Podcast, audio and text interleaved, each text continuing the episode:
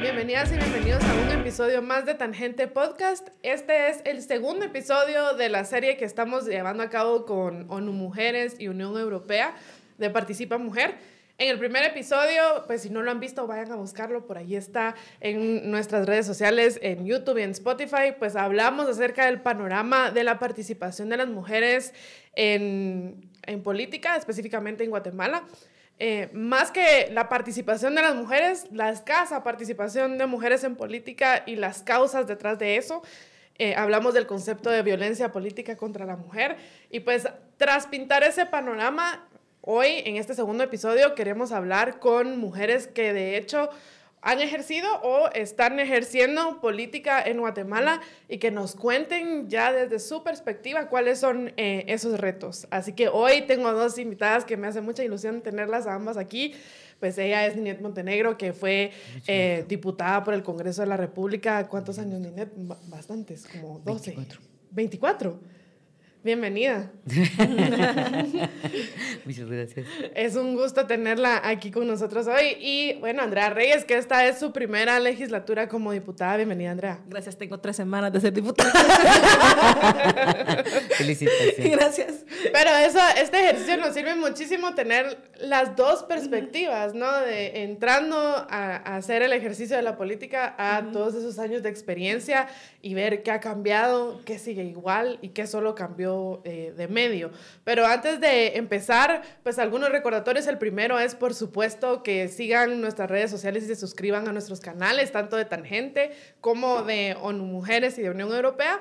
Y segundo, pues que este es un espacio de discusión y aquí, pues las dueñas de nuestras opiniones somos nosotras y no estamos representando la opinión oficial ni de ONU Mujeres, ni de Unión Europea, ni de Naciones Unidas, sino que cada una de nosotras es dueña de su opinión.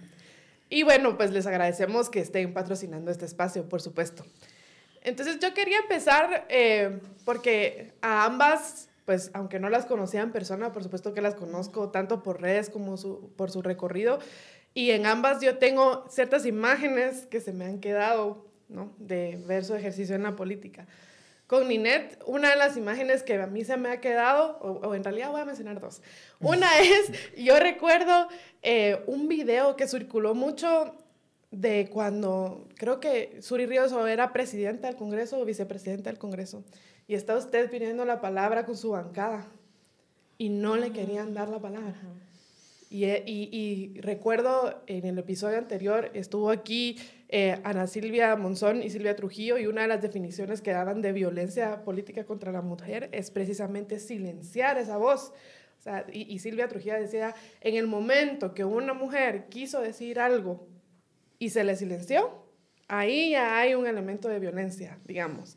Quizá no es la, la violencia más alta, Pero pero ya hay ahí un grado de violencia. Esa es una de las imágenes. Y la otra que tengo es, por supuesto, la que se volvió muy famosa, donde usted entra con una maleta al Congreso, como para ejercer una postura pues muy firme, como yo de aquí no salgo, ¿no? No sé si nos quisiera contar un poquito el detrás de cámaras, porque nosotros vimos esos videos y esas fotos, pero ¿qué pasó antes de esas imágenes? Bien, eh, de la respecto al, al primer incidente, llamémosle así, Efectivamente, el presidente del Congreso era el general Efraín Ríos Montt, la vicepresidenta era su hija y su mamá era diputada del Congreso. Los tres estaban ahí. Sí, em, y el presidente de la República pues era Alfonso Portillo. En ese momento pues eh, nuestra bancada era muy pequeña eh, y eh, la bancada del FRG, ese era el nombre, era sumamente grande, eh, o sea, llevaba mayoría simple prácticamente, no calificada, pero sí mayoría simple. Entonces eh, nos, se, se, hizo un planteamiento que en este momento no lo tengo tan exacto, totalmente em, inadecuado para las necesidades de la población. Entonces nosotros quisimos pronunciarnos eh, eh, levantamos nuestra voz, gritamos, eh, gritamos, etcétera, pedimos la palabra de la forma adecuada. Antes era vía mano, ¿verdad? Pedimos la palabra, no nos la quisieron dar. y hicimos de todo y, no, se, no se concretizó. Eh, dicho sea de paso, precisamente por otra mujer, ¿verdad? Porque en ese momento el, papá dejó de ejercer la presidencia y le dejó la presidencia a, a, su, hija. Y pues no se nos dejó hablar. Son escenas que quedan grabadas porque mm, había un personaje histórico en esa bancada que era Alfonso Bauer Pais. Así es. Él eh, era una, una, persona ya, ya de mayor edad que estaba ya, eh, pues, tratando también de ejercer su derecho a expresar opinión en pensamiento y también fue coartado. Simplemente eh, impusieron lo que querían, que además después fue declarado inconstitucional, impusieron lo que querían, se levantaron y nos dejaron así. Así quiere decir, sin palabras. Pero eso fue una, una escena cotidiana. Lo que usted vio era, era cotidianamente. Cotidianamente nos pasaban lo que le llamaban en aquella época la planadora. ¡Pum! La planadora, ¡pum! La planadora. Tanto la planadora del FRG como la del PAN. ¿Y luego con la maleta? Bueno, con la maleta, ¿qué pasa? Em, resulta que cuando se va a, formar una comisión pesquisidora para investigar cualquier eh, tema relacionado con un funcionario público, en este caso era el presidente de la República de ese momento, pues se hace por tómbola, ¿verdad? Y al azar el numerito que cae. Obviamente es muy difícil que, que recaiga el número en una bancada pequeña eh, por la lógica de suma, ¿verdad? Y bueno, son cinco, cinco personas las que tienen que estar en, la comisión pesquisadora para evaluar e investigar el caso del, de, la, el, de, quitarle o no el antejuicio, en este caso a un, presidente. Y empezaron las boletas a caer y del PP, del PP, del PP, del PP. Pero en la quinta, encuentro por Guatemala y nosotros, ¡ah! no puede ser. No puede ser, ¿va? Y, fulana de tal, más que todo mi nombre, y fulana de tal, va, eh, por el número. Casi que no supimos ni qué decir, ¿verdad? Pero que nos tocaba, ¿verdad? Entonces, en ese momento, así como lo escucha, era una bancada grandísima, enorme, también mayoritaria. Dijeron que ellos se iban, eh, no iban a poder estar en la comisión que estaban nombrados, pero que iban a regresar después de todos los procesos que tenían que hacer, de, estaban en procesos de asambleas en, sus, en su partido, y como los cuatro eran del mismo partido, y que después de terminadas las asambleas iban a regresar. Esto era el, enero del año subsiguiente. Y nos quedamos pensando y dijimos, esto no, no puede ser así, ¿verdad? Tenemos que obligarlos a regresar y a que formen la comisión que la ley mandata. Y es el yo ni siquiera era presidenta porque fui la quinta, o sea que era una vocal más, ni siquiera. Entonces el presidente fue el primero en irse y nunca regresar. Entonces no nos quedó más que en aquella época no eran tanto las redes, aunque sí ya se, estaban las redes, sino que los medios, ¿verdad? De empezar a denunciar que ninguno de los miembros de la comisión aparecía y que el presidente ya llevaba varios días y que no convocaba y que lo exhortamos a que regresara y que dejara sus asambleas para otro momento, que urgía eh, el tema de definir si había lugar o no a, pensar que pudieran haber indicios sobre el presidente que lo llevaran a que se le investigara que no es cuestionarlo, no es, no nos correspondía a nosotros, eso ya es en, el sistema de aplicación de justicia, ¿verdad? Simplemente. Mire, nada. Entonces definimos, bueno, ¿y entonces por qué no te quedas? Sí, me quedo, me quedo a dormir aquí. Y aquí no me levanto hasta aquí. Y todos los días era lo mismo. Entonces la gente empezó a escuchar, la gente empezó a acercarse, la gente, la gente es solidaria, ¿verdad? El pueblo entiende, se da cuenta. Empezó a apoyarnos, a reclamar lo mismo. Y cuando ya muchas voces se unen, entonces aquellos con unas caras, unas amenazas, no les quedó más que, que regresar, ¿verdad? Y regresaron y pues ahí, ahí pudimos trabajar, ¿verdad? Y, retomar el, lo que estaba pendiente.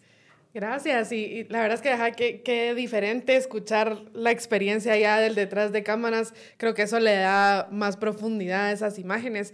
Y, y de imágenes tuyas, Andrea, em, tengo varias, pero ahorita la, recuerdo como las más recientes. Hay, hay una entrevista que te hacen donde tú explicas que no se le ha dado el expediente a Semilla del caso este que Curruchiche quiso llamar corrupción semilla, ¿no? Y, donde tú explicas, no nos han dado el expediente, pero creo que lo repites muchas veces.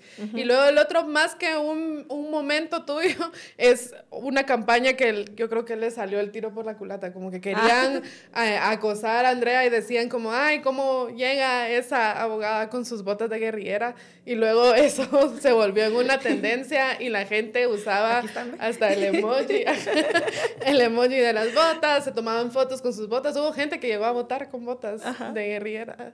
pues no son fotos de guerrilleras. Pero así las denominaron. Pero así, los llamaron. y, y me, me, dio mucha risa eso, porque incluso se volvió una tendencia. Uno buscaba las tendencias y, y esa era una.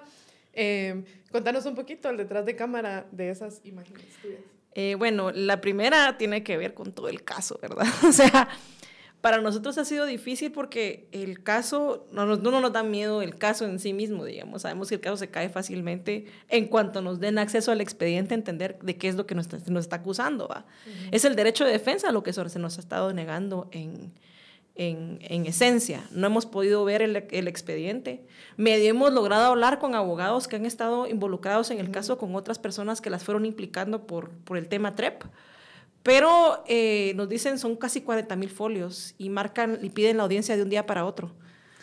Entonces yo, bueno, yo no sé qué tanto puede haber acá.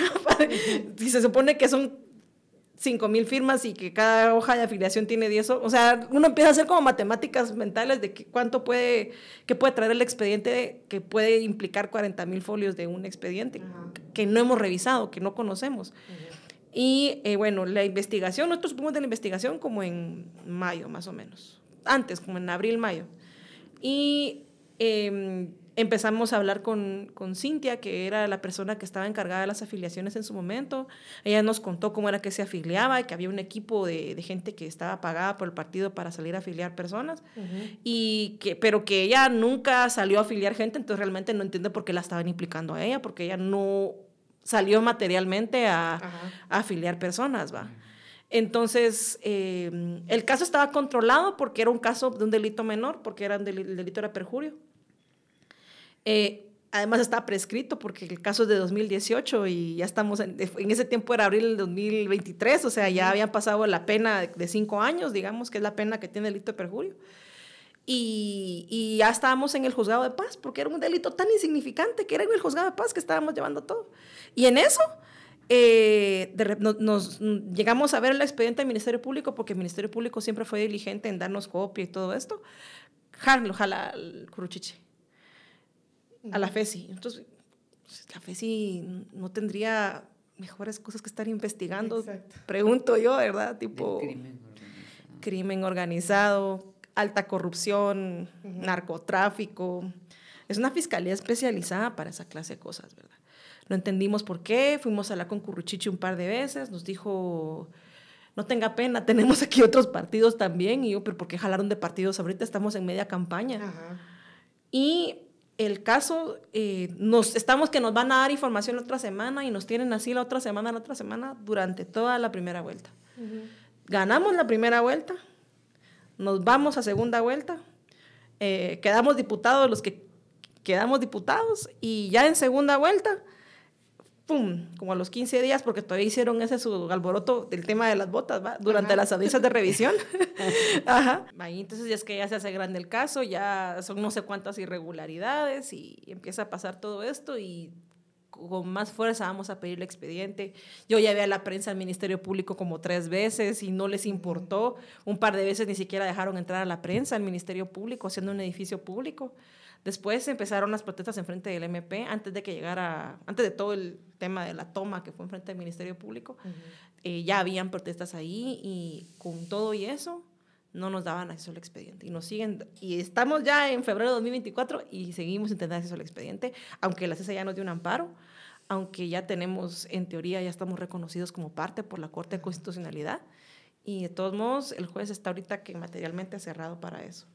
¿Cómo procesarlo penalmente? Tiene, la Corte tiene desde agosto del año pasado tres, cuatro antejuicios que ni les dan trámite ni para negarlo ni para aceptarlo. Están parqueados en la Corte. Y nos tienen ahí todos los días yendo a ver procesos y todo esto. De hecho, yo estaba viendo un expediente de los famosos amparos en, en ¿qué día? El, en, agosto del año pasado, cuando en eso me llaman de la sede del partido, venite, que hay un allanamiento acá, y un hombre, llegaron a allanar al partido. Un partido de oposición en segunda vuelta en, en medio del proceso electoral, y llegaron a allanar la sede del partido y llegaron a sacar un montón de cajas de información que ellos ya tenían, porque ya habían allanado el Ministerio Público como tres veces antes de allanarnos a nosotros, ¿verdad? Y a dejar un, un oficio diciendo que si nosotros no eh, poníamos a la vista un libro de no sé qué que ellos ya tenían porque ya lo habíamos mandado, iban a certificarlo lo conducente a Bernardo. Hmm. Entonces, era, y, y, encima materialmente imposible, porque el allanamiento duró horas, empezó a las 8 o 9 de la mañana y terminó como a las 5 de la tarde, más o menos, y nos dio un plazo de una hora para ir a dejarlo al, al juzgado. El juzgado cierra a las 3 y media. Entonces, no, no, no era, no era materialmente posible cumplir con esa cuestión y a partir de ahí empezaron a venir todos los antejuicios en contra de, Bernardo, en contra de, Samuel, en contra de Román, en contra de Ligia, me parece que también tenía un antejuicio que ver con esto. Y ahí es donde se van inventando los casos y se cada vez haciendo una telaraña más grande que empezó con una firma y terminó con un caso de lavado de dinero y de fraude electoral de, que pasó cinco años después. Esa es como el, lo que fue mi vida durante cinco largos meses. El año pasado, amparos, exhibiciones personales, eh, el conteo de votos que ilegalmente hizo el Ministerio Público en, el, Parque de la Industria.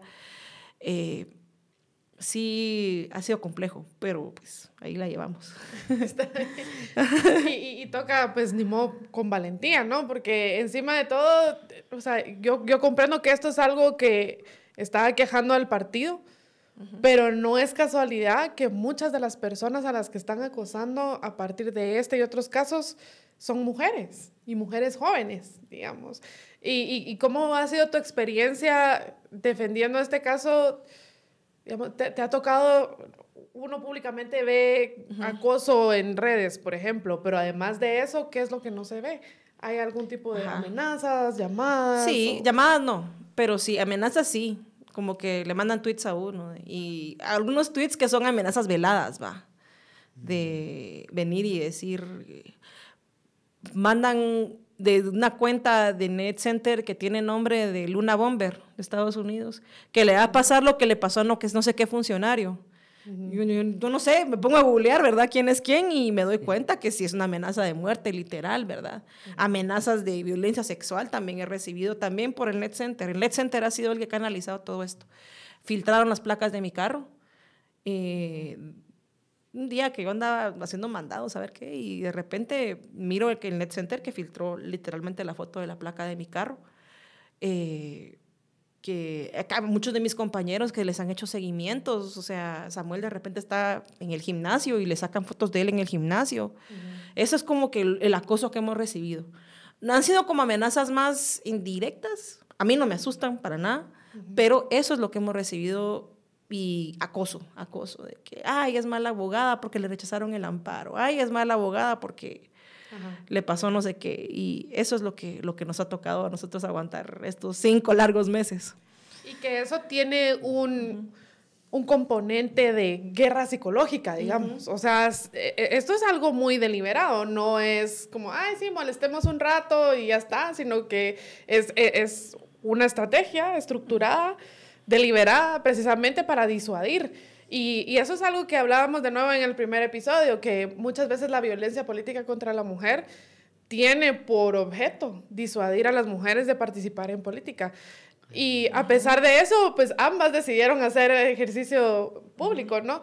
¿Qué fue lo que las llevó a, decir, yo quiero participar en política y, política de ejercer un cargo público, pues sometida a, a votación eh, de la población? Si quiere, empecemos con Ninet. ¿Qué, ¿Qué, fue lo que la llevó a querer participar en política? Ay, ay, ay. bueno, un poquito complejo para mí porque, bueno, yo empecé a participar en política estudiantil en secundaria. Existía la coordinadora de estudiantes de educación media, que por supuesto eh, la juventud actual ni la conoce. y em, ahí empecé a participar en secundaria. Yo estudié en instituto público, universidad pública, todo lo hice en lo público. Em, pues era muy interesante, jóvenes eh, menores de edad participando involucrándose, porque obviamente yo nací, crecí y estoy envejeciendo en un ambiente, eh, bueno, actualmente mm, ya no, pero de otra forma, muy, muy violento en un ambiente en donde no habían elecciones libres, dictaduras militares, golpes de Estado y ser general era el pase exacto para ser el presidente de la República. No hubo general que no fuera presidente de la República, ¿verdad? Em, yo entonces veía muchas ah, injusticias hacia el magisterio, hacia el propio estudiante, eh, las persecuciones. Yo, yo me gradué de maestra en secundaria en 1978, imagínense, en la época de Lucas García. Y este, pues era una dictadura férrea, al extremo que estábamos estudiando y nos decían que lleváramos nuestra botellita de vinagre. Y, y, pañuelo, porque ya se sabía que si estábamos en la tarde haciendo ya las prácticas, ya estaba para graduarme yo, teníamos que salir con vinagre. Entonces, eh, eh, queríamos eh, oír música, a mí me gusta, la, me encanta la nueva trova. soy fanática de Pablo Milanés o cosas así, Dios guarde. Nos encontraban una música de ese tipo y ya de una, eran cateos, o sea, diariamente cateaban, diariamente requisaban en las casas sin ningún sentido un libro de Severo Martínez o el libro que a uno le gustara, eh, o un poema de aquellos que a uno les... de Benedetti, que a mí me encanta, Dios guarde, eso era Dios guarde, y, o la, el carnet de la San Carlos. Entonces, tanta, tanta restricción, tanta opresión, asfixiaba. Y esa asfixia, eh, cuando uno es joven, es que, en cualquier, o a la edad que tenga, es insoportable, insostenible. Hay que romper cadenas y hay que participar. Pero nunca pensamos en política partidaria, sino participar dentro del movimiento estudiantil para ver qué transformaciones se pueden hacer. Así inició mi participación. Eh, fui a, entré a la Universidad de San Carlos y ahí participé eh, con eh, la Asociación de Estudiantes del Derecho, pero era otro contexto, por supuesto, otra, otra, una gente muy muy ética, muy de veras deseosa de transformaciones, eh, eh, eh, estábamos hablando en serio. Y participé también en la Asociación de Estudiantes Oliverio Castañeda de León, yo era del grupo Frente. Y así sucesivamente, para no hacerle larga la historia, em, ahí conozco a, mi, a, mi, a mi primer esposo. Y yo creo que la historia todos la conocen, ¿verdad? Eh, participando dentro del movimiento estudiantil, ya, ya de universitario. Él, es, eh, él, estudiaba para ingeniería. Él es, eh, por ser opositor al régimen y por decir lo que pensaba y lo que opinaba y escribir en una revista y, e ir a las manifestaciones, por oponerse y, dar su opinión y pensamiento. Un día en, en plena calle lo, lo capturan Así, lo capturan literalmente porque eran elementos del cuarto cuerpo de la Policía Nacional. Y nunca, nunca, nunca más yo lo vuelvo a ver. Obviamente eso me cambia, me transforma la vida, totalmente, totalmente. Yo en esa época pues era una mujer joven, nosotros nos casamos de 22 años, imagínense, y con una niña de año y medio sola, la gente le empieza a uno a tener miedo ahí a que no le hablen porque la está persiguiendo el ejército, la quieren matar. Bueno, fue una cosa terrible, me quedo sola. Y dije yo, esto no, no. Cualquier cosa perdonaría yo, pero que el, amor de mi vida, la persona que yo escogí como, como que, o que nos escogimos juntos como para vivir un proyecto de vida, esté siendo torturado en este momento, este, no, no coma y yo sí, no lo soporté y yo tengo que salir y hacer algo. Y empecé.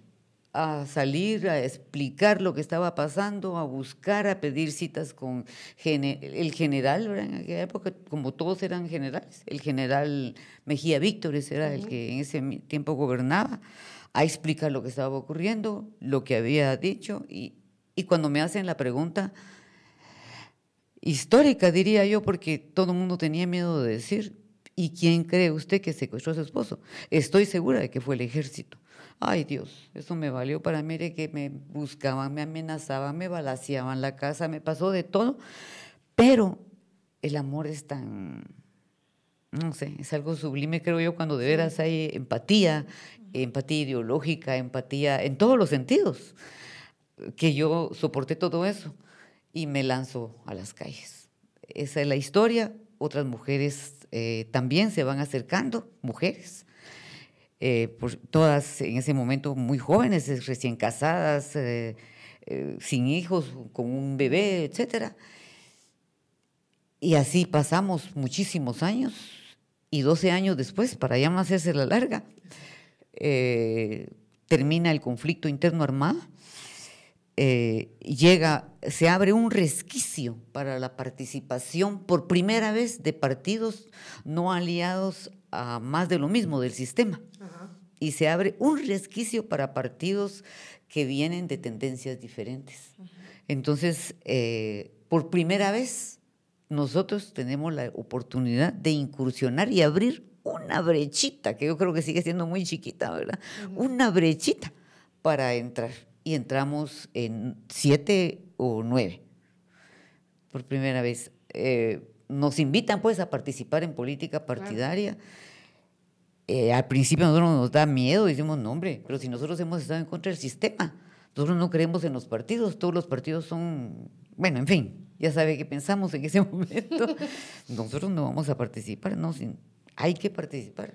Urge porque se abrió una brecha, esta es única. Y bueno, aceptamos, hombres y mujeres, íbamos en grupo, eh, el mismo número más o menos de mujeres y hombres y fue nuestra primera incursión, que fue terrible. Ahí vienen los guerrilleros, ahí vienen los comunistas. En aquella época no era WhatsApp, sino panfletos. Nos tiraban panfletos, fuera guerrilleros, ustedes solo saben tocar, usar las armas y nosotros, puchica, yo en mi vida he tocado un arma. Pero bueno, así, así, me pusieron el mote de entrada. Y fue bien difícil, bien difícil eh, la participación pero así fue la incursión y no se la hago larga para que pueda Ale. Qué, historia de valentía, porque yo creo que no, que no cualquiera, no cualquiera, o sea, el, amor mueve montañas, ah, como dice usted. El, dolor también es muy grande. Pero sí, pero esa fue una montaña enorme la que le tocó mover. Sí, sí qué impresionante. Nunca apareció de todos modos, pero bueno, ahí estamos. Pero, digamos que siguió, siguió vivo, digamos, lo esa misma lucha es lo que lo ha mantenido mi vivo también. Mi corazón, y la de muchos, sí. Así. ¿Y tú, Andrea, cómo decidiste entrar en política? Por ella. ¿Así? ¿Así? o sea, por mujeres como ella, la verdad. O sea, yo, yo me encontraba en... Yo me recuerdo bien bien el tema este de la maleta porque nosotros estábamos... Eh, organizándonos como estudiantes en la Universidad de Landívar en ese momento y estábamos, chica, no puede ser que solo la San Carlos tenga esta conciencia social. Yo soy de colonia popular, o sea, no puede ser que nosotros que somos de, de, que venimos de ese entorno, nos hagamos tan indiferentes a la, como universidad privada, nos hagamos indiferentes al dolor de la gente, ¿verdad? y viendo todo lo que se robaron en ese momento, vieron todo lo que estaba pasando, que el Congreso hacía lo que se le daba la gana y habían algunas voces como la de Ninet, que en ese momento era la voz disidente. Nosotros dijimos, no, tenemos que organizarnos. Y nos organizamos en, como, en grupos estudiantiles en 2015. Y sacamos 2.000 estudiantes de la Universidad Landívar a la plaza en esa ocasión.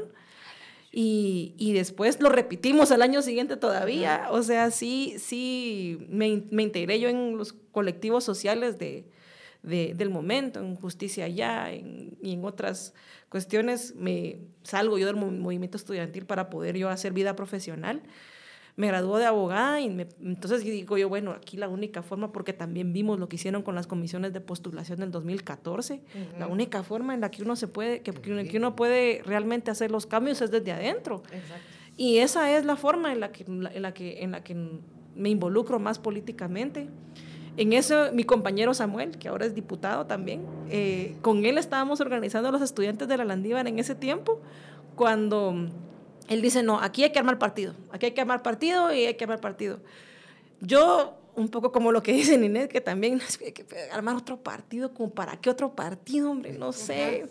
Yo me dedico más al tema sociedad civil y él sí se dedica a armar semilla y arma el partido. Ya cuando ellos ganan, meten siete diputados, que es cuando la oposición finalmente empezó a ser un poco más robusta comparado con lo que veníamos viendo, que si era como eh, cuatro o cinco diputados, cuatro o cinco diputados. Me recuerdo de cuando Sandra Morán armó el Frente Democrático Frente Democrático por la... Sí, teníamos un frente ahí. Ajá, el Frente Democrático, no me recuerdo cómo se llama, pero el Frente Democrático, digamos. Pasaba de 20. Que, ajá, que eran 20 diputados y que ya, hicieron un grupo más robusto. Entonces, en la, la, legislatura pasada armaron otro grupo también parecido.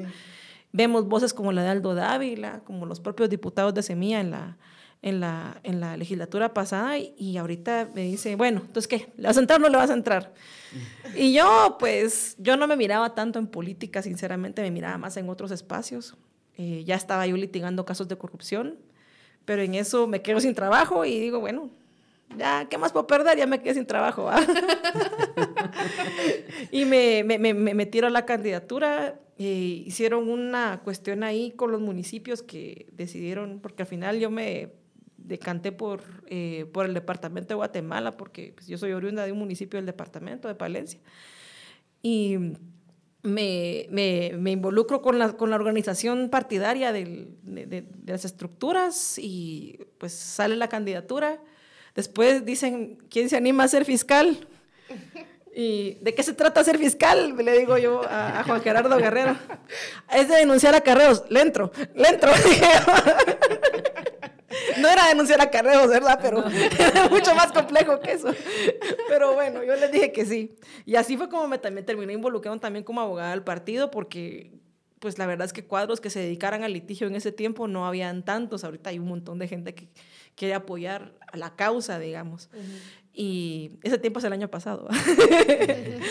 y, y, después pasa, pasamos la primera vuelta no me pregunten con qué. Yo siento que eso fue obra y gracia de las remesas de mis hermanas, porque yo plata no tenía para invertir en la campaña.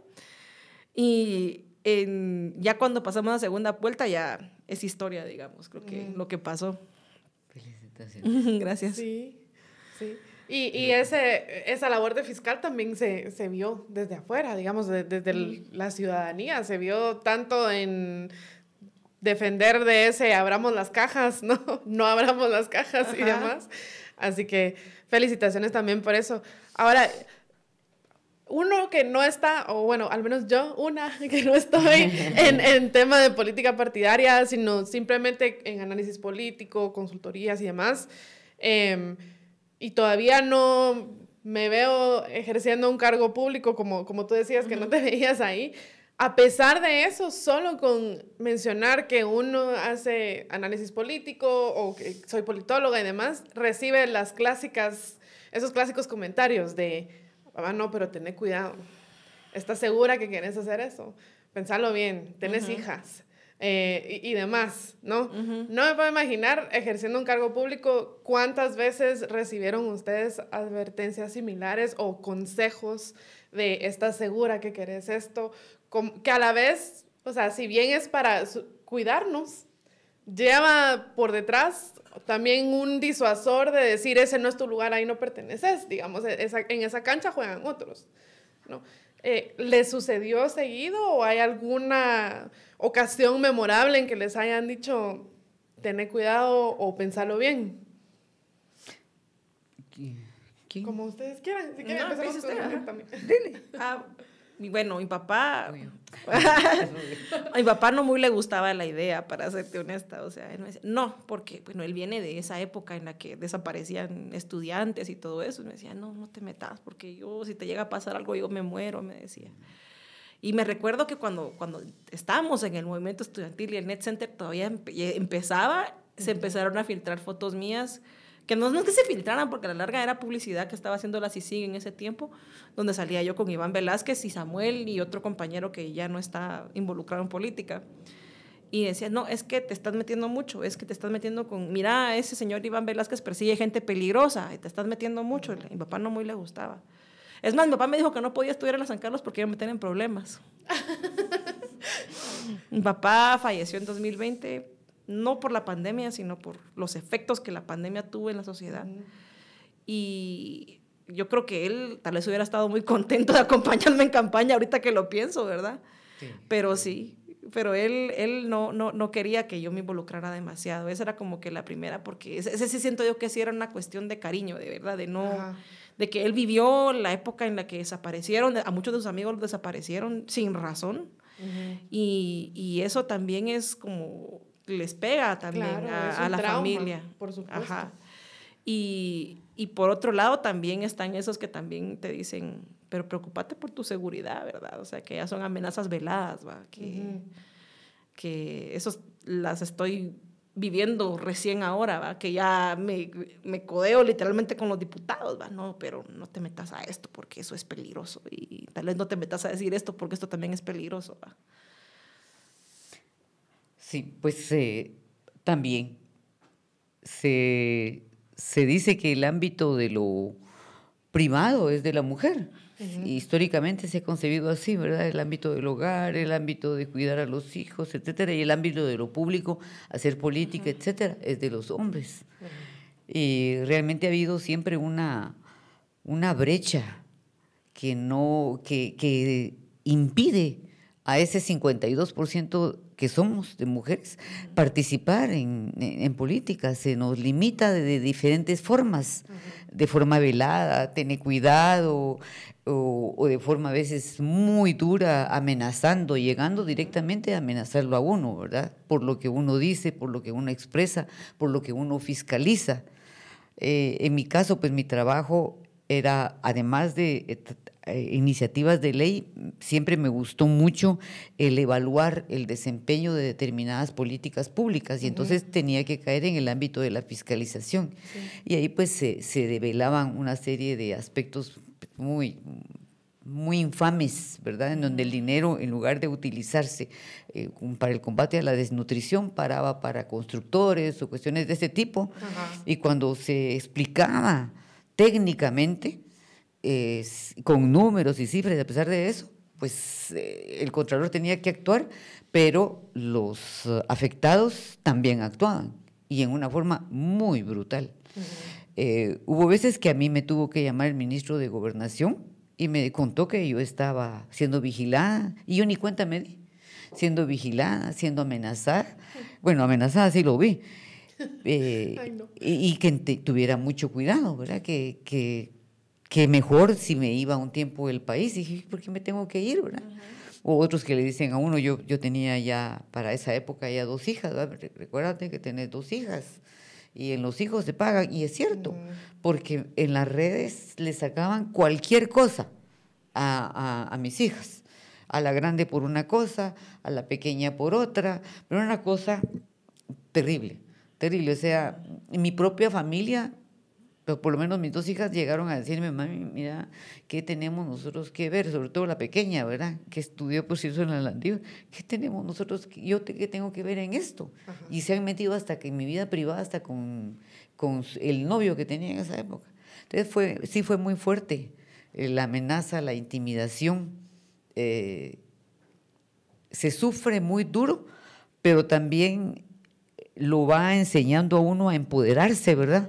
y hacerse más fuerte. Ellos creen que a uno lo van a doblegar y, al contrario, es, es, muy duro. Y dice uno, sí, mi familia está molesta, ojalá de veras no pase nada, pero entonces uno va tomando más, um, más fuerza y va, eh, sí, empoderándose literalmente y diciendo, no, ¿por qué me tengo que dejar? Pero, pero sí, también, uno es humano y, y, a rato dice uno, ay Dios mío, también, ¿verdad? Además que está en su derecho, o sea, es su derecho como ciudadana optar a un cargo público y si la población la elige, pues ejercerlo. Y obligación evaluar las políticas públicas y obligación denunciar lo que está mal. Y uno como ciudadano lo aprecia. Yo recuerdo muy bien cuando usted era diputada, no se le saltaba ni una línea cuando estaba en la Comisión de Finanzas y revisaba los presupuestos. Yo lo agradecía. Toda la información que usted sacaba de cómo estaba estructurado el presupuesto y uno así como ciudadano se enteraba qué tipo de presupuesto estaba, porque en la legislatura anterior, ay Dios, apenas uno se enteraba cómo iban los presupuestos o no, pero usted con lupa iba cada línea y todo y uno se enteraba. A usted le gustaba, pero a otros no. ¿ah? Eso, eh, eso, es lo difícil, sí. Ah, sí. Y, y luego también quería preguntarles porque, o sea, naturalmente uno sueña con el día en que no haga falta ser valiente para poder participar como mujer en política. Eso sería lo ideal, que una mujer que tenga vocación de servicio venga, participe en política y, y, sin tener miedo, pues como la mujer que decide hacer cualquier otra profesión eh, sin, sin, temer un riesgo a, a, su integridad física, a su integridad psicológica, emocional, pero ese día lamentablemente aún no llega. y, y mientras ese día llega, sí necesitamos más mujeres en política también.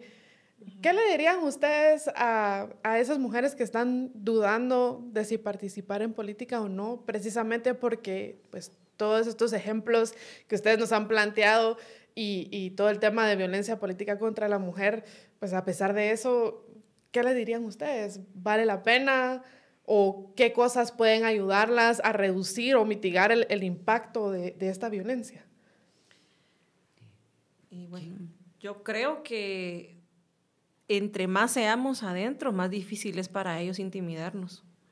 Ya no hayan ni qué hacer. O sea, yo, ve, yo veía los plenos el año pasado, cuando miraba a mis compañeros, veía los plenos con ustedes y, y, y la diferencia fundamental está en que ya cuando estamos acuerpadas ahí, es más difícil para ellos eh, intimidarnos y que nos reten a, de esa manera. Esa es la importancia de que nos, nos metamos todas a política y que realmente nosotros seamos los motores de la transformación social que el país necesita con carácter de urgencia. Sí, eh, por la misma vía, yo creo que mientras el 52% no esté totalmente representado en todos los ámbitos de la vida, en lo político, en lo económico, en lo social, no podemos hablar de una sociedad inclusiva o de una sociedad equitativa ya igualitaria es casi que imposible, pero equitativa por lo menos. Y eso está ocurriendo. Eh, la, si no mal recuerdo, es un mínimo de un 18% la presencia de, la mujer, por ejemplo, en el ámbito laboral, frente a un setenta y tantos por ciento de hombres en el ámbito laboral. Eh, eso ya le dice a usted eh, cuánto, cuánta independencia económica puede tener la mujer para poderse defender. O vemos los casos de, nuestras niñas, niñas siendo mamás entre 10 y 14 años, adolescentes. Hay mucha desigualdad en la sociedad contra hacia la mujer, la violencia que se ejerce todavía contra la mujer, violencia física, no solo verbal, en los hogares. Todo, siento yo que es muy importante participar en política, sí, pero a la vez también es muy importante luchar por erradicar todos estos males que limitan a la mujer a poder participar. Eh, es, decir, hay que reformar la ley electoral, sí, hay que reformar la ley orgánica del Congreso, sí, pero hay que ver hacia la niña que ya la están obligando a ser madre, la están obligando a casarse, no tiene oportunidades de estudiar porque primero que estudie el varón, entonces no tiene herramientas para, para defenderse. Pero como dice Andrea, yo estoy totalmente de acuerdo con ella, en la medida en que sean más las mujeres en el Congreso, es menos, es menos eh, factible las agresiones, aunque se vayan a seguir dando. Para ello, creo que se necesitan políticas públicas de emprendimiento, empoderamiento y desarrollo para la, desde la niñez hasta la edad adulta. Y también ir pensando en los grupos etarios. Sí, sí, definitivamente. Yo creo que el, este problema de violencia política contra la mujer que evita que las mujeres participen en política es parte de un problema estructural, que va mucho más allá, como usted bien lo, lo ha descrito. Exactamente. Y, y, y, llámenme extremista, pero para mí va más allá de eso del 52% representado. O sea, eh, yo recuerdo esta magistrada de la Corte Suprema de Justicia de Estados Unidos, Ruth Bader Ginsburg, que le preguntaban siempre como, ¿hasta cuándo se va a detener? Y ella decía, pues si ya hubo Cortes Supremas de Justicia donde hubo solo hombres, ¿por qué no va a haber una Corte Suprema de Justicia donde haya solo mujeres? O sea, ¿por qué nos vamos a limitar al 52% si ha habido congresos de la República donde hay más del 52% hombres o alcaldías o presidencias y demás? O sea, realmente, eh, si ya hubo del otro extremo, ¿por qué no venirse a este extremo también? Pero no sé si eso es muy extremista de mi parte. No, no, lo es, o sea, es un poco la lógica en la que hemos vivido también, ¿verdad? Y también la lógica en la que una mujer hace política cuando la hace con el objetivo de verdad servirle a su pueblo es distinta. Exacto. Y, y, esa es otra cosa también, que lamentablemente muchas mujeres con tal de participar o que también son presas de ciertas dinámicas. Del sistema. Exacto, les ha tocado participar en política de una manera que no es la que favorece a las demás mujeres tampoco. Como decía al principio Ninette con el caso de que fue otra mujer quien silenció eh, su participación, ¿no? Porque ya es parte del sistema también. Así es, absorbe. Así es.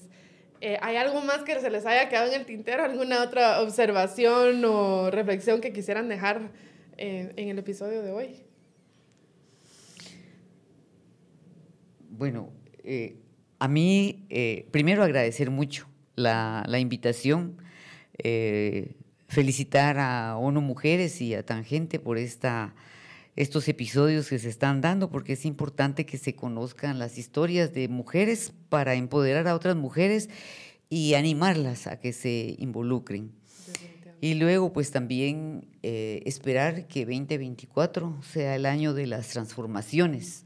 Transformaciones en la medida de lo posible, porque yo sé que en cuatro años, pues por supuesto, no se puede cambiar el mundo, pero sí se puede dejar sentada bases mínimas para poder hacer algunos cambios que necesitamos todos los guatemaltecos, pero con énfasis en la niña, insisto mucho en ello porque es muy, muy duro, en la niña, eh, en las adolescentes y en las mujeres. Es tan importante eh, que va a ayudar a que en el futuro las cosas vayan a, irse vayan a transformarse y en el futuro de verdad veamos a muchísimas mujeres en las escuelas, en la secundaria, en la universidad, en, el, en las labores de trabajo, en la empresarialidad, en el Congreso y algún día también en la presidencia de la República una mujer, que, que, hoy es muy, muy interesante y muy bueno que haya una mujer vicepresidenta. Pues también agradecer a unas mujeres, a Tangente, por el, y a Noruega Europea por el espacio. Eh, la verdad es que en la misma línea que Ninet, eh, ahorita lo que necesitamos es empezar a trabajar en esas transformaciones sociales, empezar a dar resultados para que el pueblo pueda eh, en su conjunto levantarse, pero como lo, como la hablamos al principio con el tema este de la ley DEMBA, la ley de desarrollo económico de las mujeres, que en la medida que las mujeres se puedan desarrollar económicamente, desarrollar socialmente, el resto de la sociedad se va a desarrollar. Así es. Ah, es así de fácil, así, de fácil. Y, y, que ya eh, eh, también quitarnos de la cabeza la lógica patriarcal en la que las mujeres solo sirven para el hogar y para las labores privadas que somos parte de una sociedad y queremos integrarla con mucha fuerza. Exactamente, me encanta. y, yo, agradezco a ambas, pues naturalmente por haber venido, pero no solo por eso, sino por su candidez y honestidad al compartir sus historias. Yo sé que a veces es difícil pues compartir ciertos momentos que, que fueron traumáticos, ¿no? Para ambas y, y, ambas abrieron aquí sus corazones, así que muchas gracias por eso y también agradezco eh, pues a ONU Mujeres y a Unión Europea por el espacio que nos han brindado y a ustedes que están en casa o en el carro escuchándonos o mirándonos, eh, gracias por su sintonía y por permitirnos acompañarles en sus hogares. Y nos vemos en uno próximo. Muchas gracias. Hasta la próxima. gracias. Muchas gracias.